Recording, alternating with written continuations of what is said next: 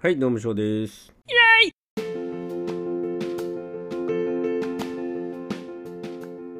あのー自分のね、悪い癖でね、あのーまあ今、なんていうのかな、ちょ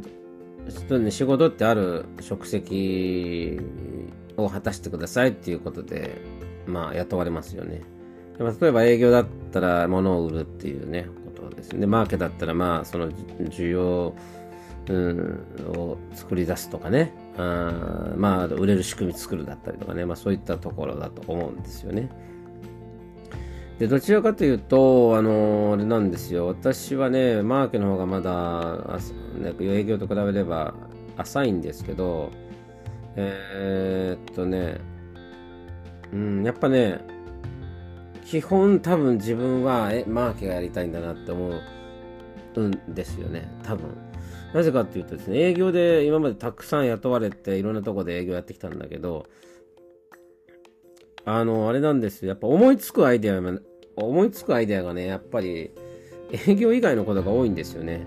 それってマーケティング関連は多いし、あと、あの、経営に関するとかね、人材に関関する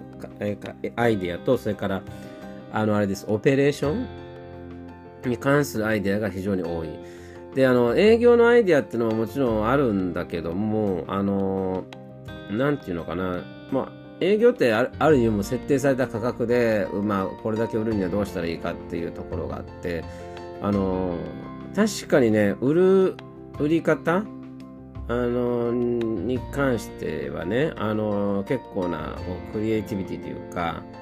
あの、あ、そんなやり、そういう売り方だったら思いつかなかったなっていうのは、そんなことを考えながらも、ね、売ったりするってことは大事だと思うわけなんですよ。まあそこで、そ結局、あの、結構ね、イマジネーションみたいなね、想像力がある人っていうのは、まあ重宝されるわけなんですよね。ただ売るんじゃなくてね。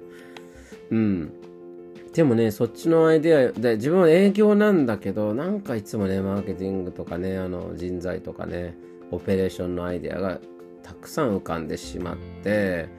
あーなぜかね、そっちのことね、調べ始めちゃうんですよ、逆にね。うん、なんかそういう性格なんですよね。だから、今度、その、あんたは営業なんだからみたいな感じでね、うん、なんか、なんだろう、疎まれるわけじゃないけど、あの、数字が出ないとそんなことを言われたりして自分がね考えたアイデアなんかもまず聞いてもらえないですよね。あんたは営業なんだからそんなこと考えなくていいんじゃないみたいな感じでね。その瞬間ってねすごく嫌だなと思うんですよね。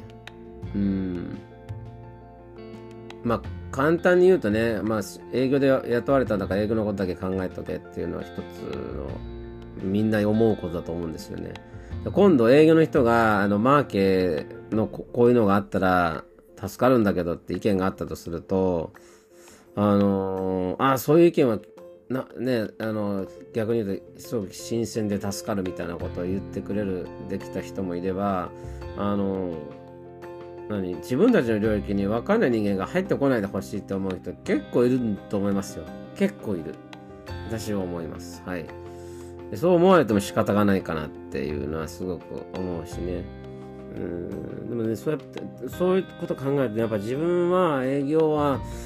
やってきてるんだけど営業向きじゃないのかなってね思う時もすごくあったりしますよねうんでもね私はね一番いい営業っていうのはあの会社全体を気にかけたまあまあ営業に限らずなんですけど全部を気にかけてる人が一番いい社員じゃないかなって思ったりするんですよね。あの、もちろん営業って数字を上げることだけでしか評価されないし、それしか求められてないのは確かだと思うんですよね。うん。でも、本当にもしそれだけね、求めるんだったら、社員として雇わなくていいんじゃないって思わないですから、皆さん。あの社員で雇うとね、その、まあ仮に達成してもしなくてもね、えー、まあ、ボーナスにそれは反映すると思うんですよ。基本的にね。はい。だけど、あのーなんていうのかな、ある意味達成してもそんなにもらえないけど、達成しなくてもある程度もらえるっていう立場にありますよね。これね、アウトソースしたらどうなんですかって思う時あるんですよね。私はね。うんただまあ、アウトソースして、アウトソースするとある一つのこれだけやってくださいっていうものに対してあれもやってくださいっていう追加、ね、項目を載せると追加のチャージになるんですよね。うん、それって最終的には人を一人で雇って自分たち正社員を雇ってその人に全部任せてしまうっていうことをした方が安くなるのかなと思うんですけどでもそうするとただ単に営業マンが潰れていくだけだと思うんですよね。いっぱいいっぱいになっちゃって。で営業の仕事ってじゃ何ですかって本当に売ることだけをあの売り上げ上げることだけ求めてますかって言ってもしそれをイエスっていう経営者のであればね私ねアウトソースしていいと思うんですよ。アウトソースしてするって時は、まあ、それは営業部隊のプロですよね。まあ、プロっていうのはあの数言われた数字を取ってきますよっていうのがやっぱプロの定義だと思うんですね。まあもちろんですけど、それに未達のこともあると思うんですけどね。でも正社員で雇ったって未達になる時はあるんだし、それって関係ないかなと思うんですよね。そうすると営業部隊を完全に外にまあ投げてるとしましょうと。でそうしたら、えー、本当に会社の中はマーケティングだけが残るわけですよ。あもう極端に言いますけどね。あとはまあ、ファイナンスとかもちろんいますけど、あとは出荷するね、あれとかありますけどね、あの販売の支援する部署っていうのはあると思うんですけど、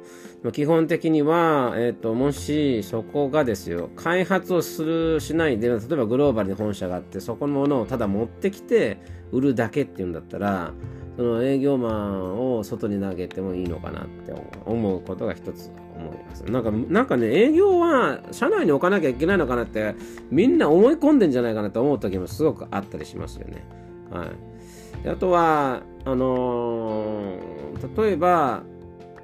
えー、あれですよね、えっ、ー、と、営業マンは自分たちで持ってると。だけど、その、新規獲得をするところだけのね、役割をする人をアウトソースするだったりとかね。うん、っていうのはいいかなと思う、思うんですよね。なんか、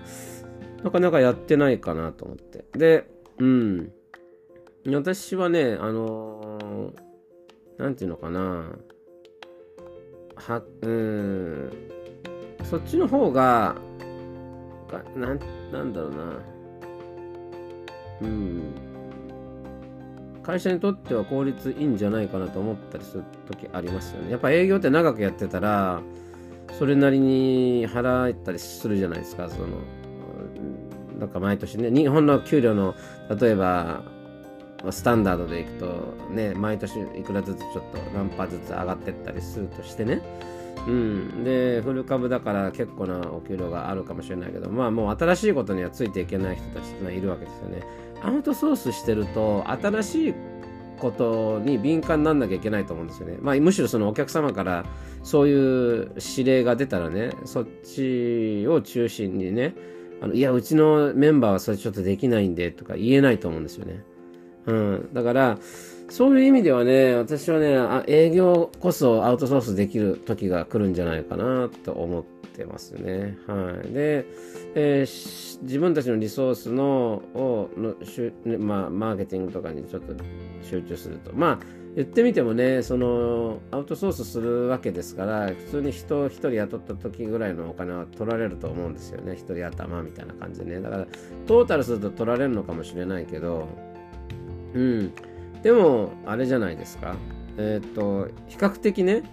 えー、予測だったりとか、そういったものっていうレポートが確実に来ますよね。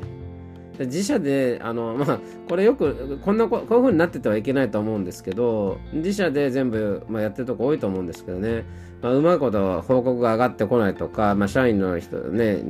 社員にとってはそのレポートが遅い人がいるだったりとか、あと、その、上がってくる数字の予測がバラバラだったりとかね。えー、いろいろと苦労して、私は苦労した職場にいましたから、何一つこううまく回ってたのはあんま見たことがないと。でもこれ外に投げたらやっぱお金を払ってるわけだから、あの、向こうはそれなりにちゃんとそういうところは用意してくると思うんですよね。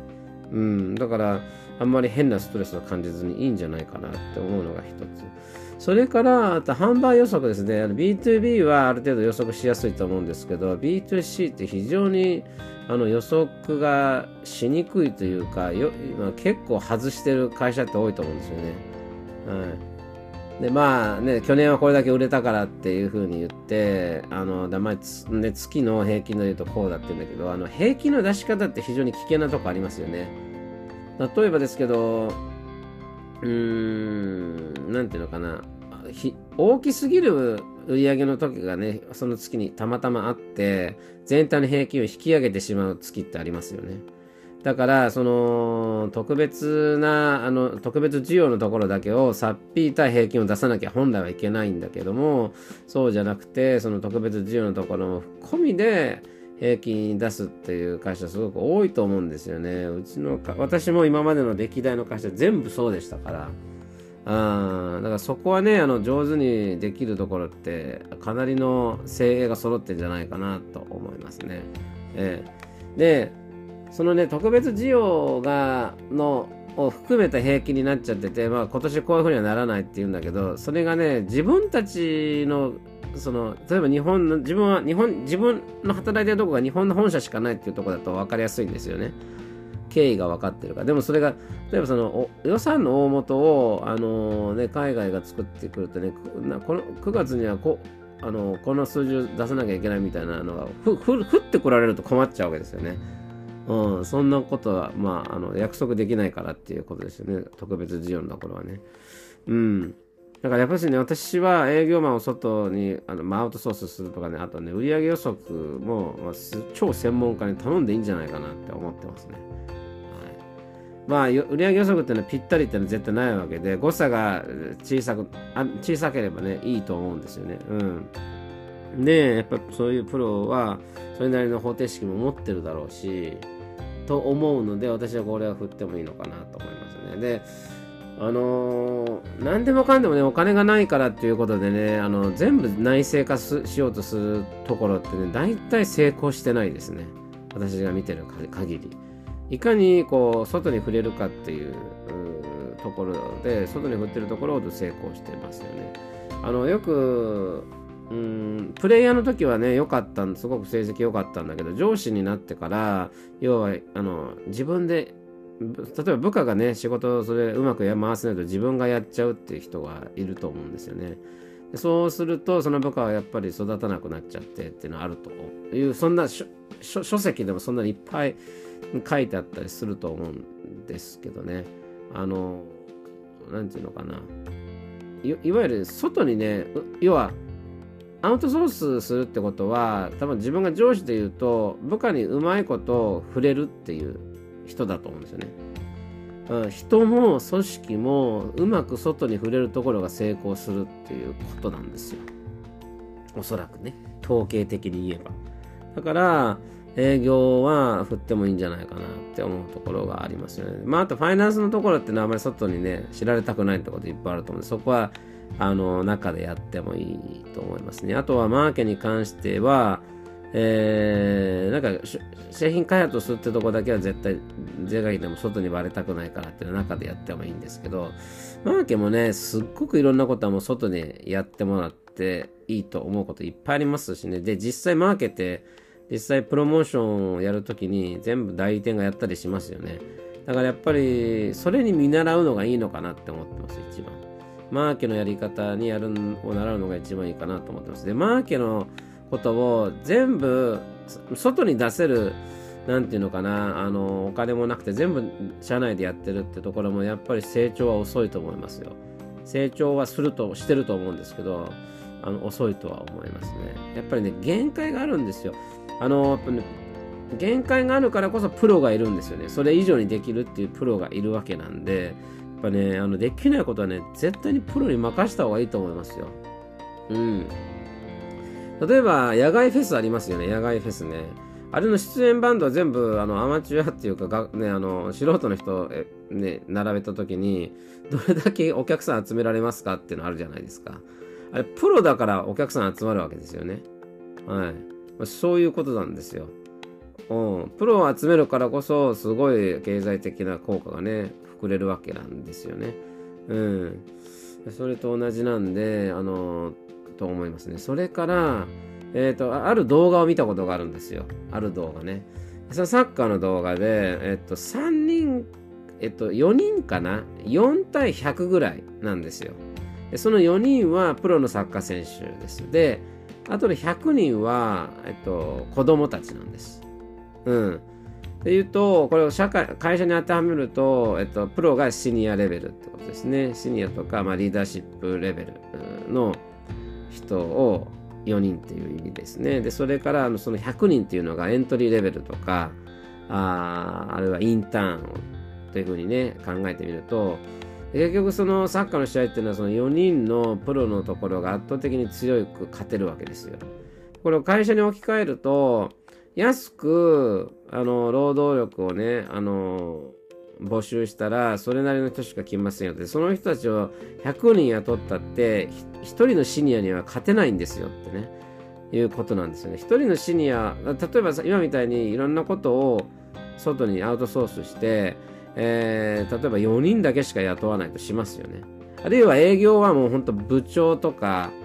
マネージャー1人しか雇わない。まあ、逆に部長がいる必要があるのかもわかんないけれども、あるいは部長と課長のやるやることを部長だけでやっちゃう。なぜかというと、もしセールスマンをアウトソースするなら、そこのセールスを束ねる人がそのアウトソースの会社に1人いるわけだからその人が課長の役割になりますよね。そしたらあとはその自分の会社のディレクターに報告するだけだからディレクター1人雇えばいいと思いますね。私はね。はい。というふうにちょっと思ったりするところがありますね。そうすると、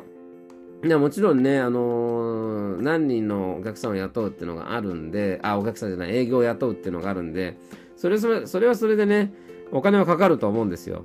うん。だけど、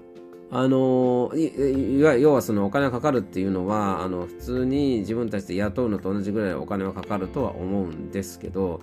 でも、えー、やっぱり唯一の違いはね、それ専門でやってる専門部隊っていうところですよ。兵隊でいうと傭兵っていうやつで、あの感情移入がなく、言われたことだけを確実に遂行して帰ってくるっていう兵隊さんですね。まあ、それを、それが多分アウトソースだと思うんですよね。うん、絶対にこう成し遂げたいっていうことを、えー、社内の営業マンだと、例えばね、チームが弱くなってると達成が未達が多いとしますよね。それはいろんな感情が社内にも伝播するっていうのはあると思うんですよ。ネガティブな感情があったら、その、それがチームに伝わるっていうのがあると思うんですけど、アウトソースしてしまえば、そういったものが社内、社内のね、何かの要素が、その営業部隊に伝わるってことはないから、うん、だからその、なんていうの、コンスタントなね、ある一定レベルの、えー、結果がね、得られるんじゃないかなっていうふうに私は思いますね。はい。だから、あのー、そういうね、アウトソースって、え、大事かなって思うし、うん、やっぱり成功の鍵を握るって、うま、いかに、えー、アポイントしていくかってことですよね。全部自分でやらやれずにアポイントしていくかで、そのアポイントする時ですけど、どういう人を自分たちに持って、どういう人たちは自分で持たないっていう線引きがうまくできるかっていうのが、やっぱりあの今その将来にね大きくするかしないかにかかってるかなってすごく思ったりしますんでね。あの